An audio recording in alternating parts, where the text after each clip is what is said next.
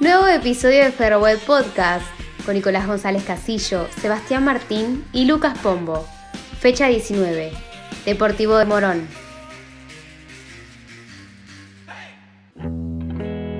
Hola verdolagas, bienvenidos a una nueva fecha de este Ferrobot Podcast a la fecha número 19.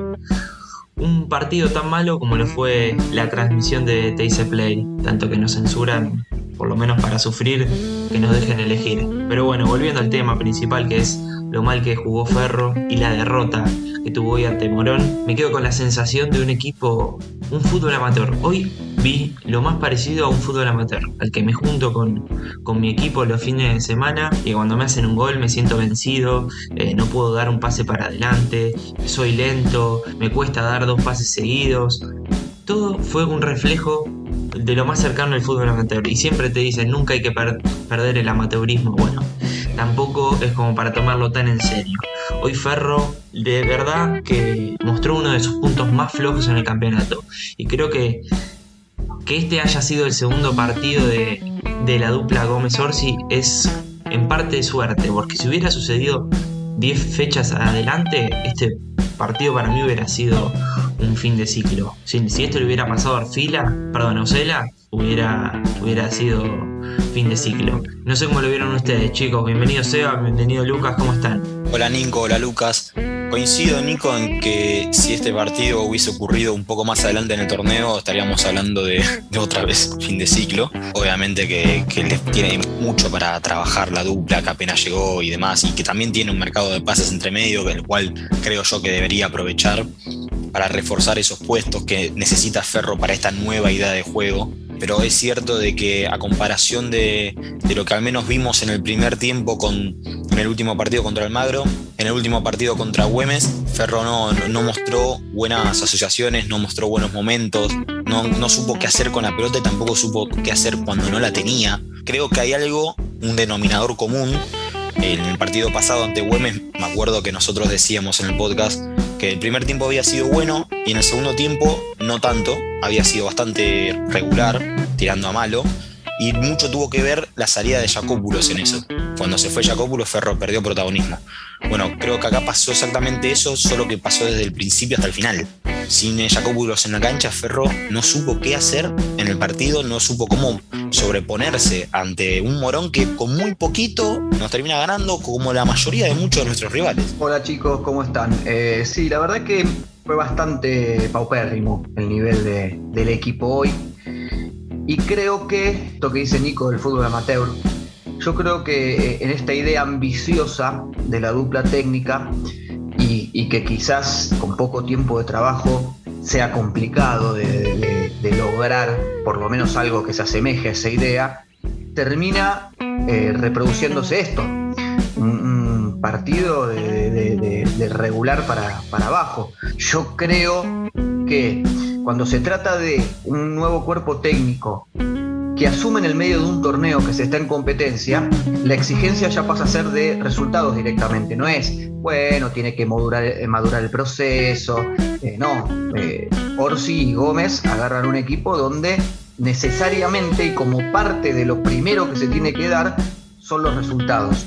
Entonces, esto no se dio, es un déficit importante, nos deja cada vez un poco más lejos de, los puestos de pelea, pero además entiendo que, dado que este es uno de los objetivos, el de sacar resultados inmediatamente, cosa que, ya insisto, si esto es a principio de temporada, donde vos hiciste una pretemporada, donde estás, los jugadores se están conociendo y demás, es una historia. Estamos en otro escenario, estamos en un escenario donde efectivamente tienen que sacar puntos. Entiendo que por esto que decía el fútbol amateurnico y que creyendo que en una idea tan ambiciosa se termina perdiendo más el equipo, habría que haber buscado cuestiones más pragmáticas, ¿sí?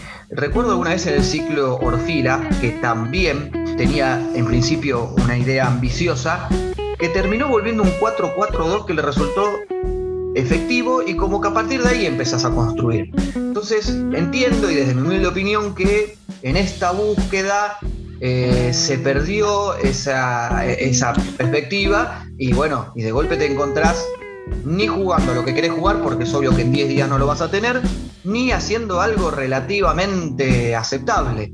Ahí es donde se pierde. Como que menos es más, ¿no, Lucas?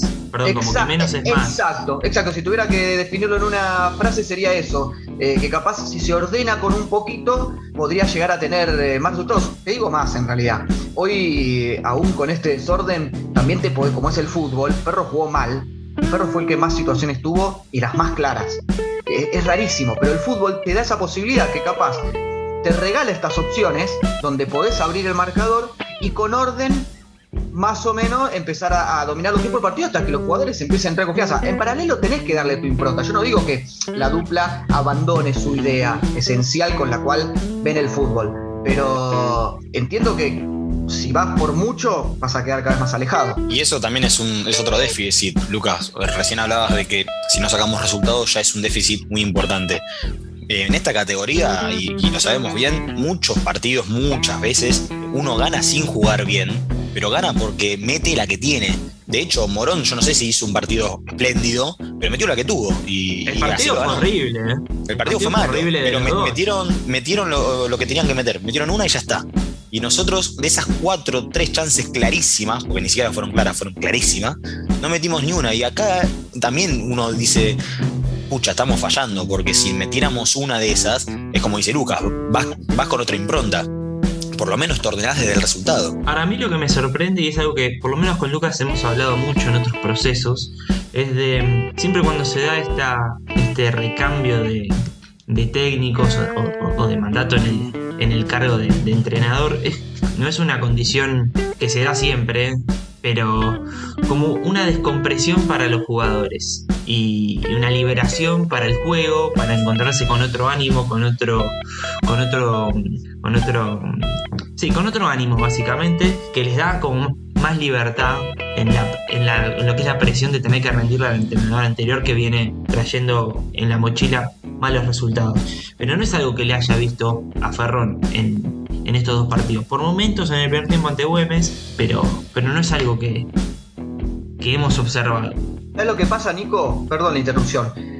El ciclo Ocela termina cuando termina la primera rueda, no se va en medio de una crisis que decís cuatro partidos perdidos, después de un 4 a 0 en contra, los jugadores perdidos. Era como que había alcanzado eh, un techo que no le alcanzaba ni para tanto, ni tampoco para, para estar abajo de todo. Entonces, no es que había una sensación de que hay que descomprimir, ¿entendés? Donde esto no da para más. Venías incluso de ganar la fecha anterior. En eso entiendo que, es verdad que en otros cambios sucede esto que decís, pero esto fue como más eh, tibia la salida de, de, de en ese sentido.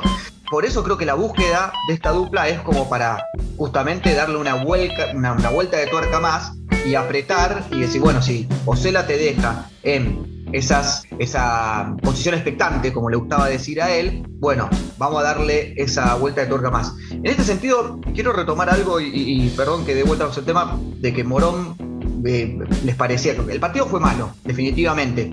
No los voy a contradecir en eso. Pero creo que hoy Ferro no, no, enfrentó un equipo malo. Lo que sucedió fue que el segundo tiempo Morón resignó el ataque. También porque eh, Ferro ajustó la defensa con la entrada de Miranda. Pero en los primeros 30 minutos de partido, hasta que hace el cambio Ferro, Morón hacía lo que quería en ataque, ¿sí? sin terminar de lastimar, y se defendía bien, neutralizaba en defensa. Cuando Ferro cambia la disposición, a Morón se le complica un poco más. Y con resultado a favor, lo que sí hace es, pues vamos a ver si de contra lo gana, que tampoco lo logró. Pero en el igual a igual, desde el minuto 0 hasta el 30, ¿cómo se lo había planteado hasta que la dupla hace este cambio?